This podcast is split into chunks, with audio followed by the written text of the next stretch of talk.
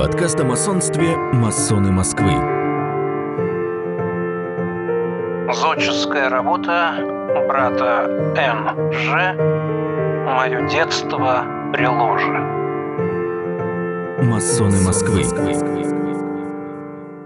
Внимательно просматривая энциклопедический словарь Андрея Серкова, я установил, что некоторые фамилии мне знакомы и понял почему.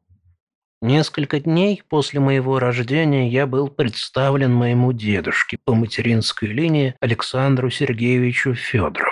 Другой дедушка Вадим Константинович Жданов не успел со мной встретиться, он скончался в 1945 году. Первую прививку мне сделал доктор Макеев. Крестным отцом мои родители избрали Александра Игнатьева – Моим хорошим другом детства был Николай Рабей, сын Льва Рабея. Часто по воскресным дням мы ходили с моими родителями к семье Старинвевичей, чей сын был моего возраста. К нам один приходил в гости Игорь Кривошеин.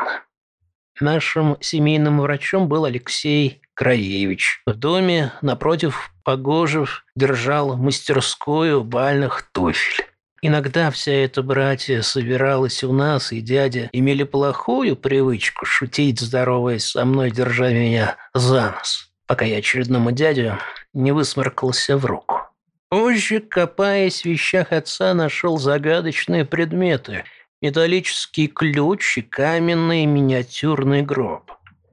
Занимаясь присмотром могилы моих предков на русском кладбище Сен-Женевьев-де-Буа, я установил, что нам приписаны могила Ростислава Булатовича, который скончался в Париже в 1945 году без семьи. Ложа тогда собрала средства на могилу и попросила моего отца заняться оформлением.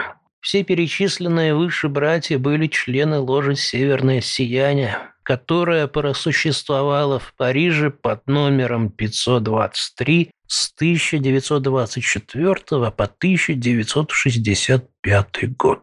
В этой ложе были знаменитые масоны, чьи имена я слышал дома. Бенниксон, Вяземский, Галиевский, Давыдов, Корнфельд, Мордвинов, Чайковский, Шереметьев. Н. Ж. 12 июля 2020 года.